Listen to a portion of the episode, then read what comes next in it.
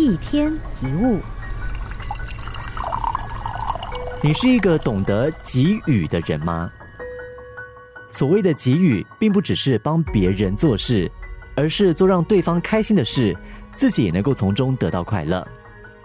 举一个例子，当我们送一个礼物给很重要的人的时候，我们会很努力的思考对方会喜欢什么，费尽心思选礼物，包装的很漂亮，然后挑选好的时机送出去。这个时候，我们心里面一定会有希望对方看到礼物会开心的欲望，或者是对方一定会很开心的期待。但如果对方最后的反应不如预期，我们内心也只会抱着“哎呀，这次好像没有猜对”这样的平常心。但是，如果你不懂得给予，往往以他人为中心的话，就会非常在乎对方的反应。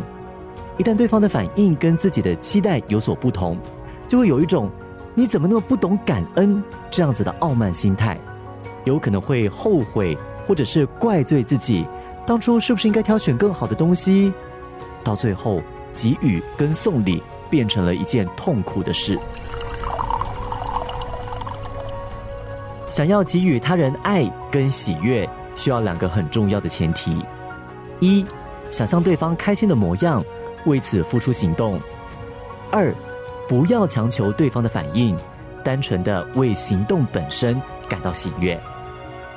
当一切行动都以自我为中心，我的给予是因为我快乐，如此一来才能够建立自己内心的自我肯定感。一天一物。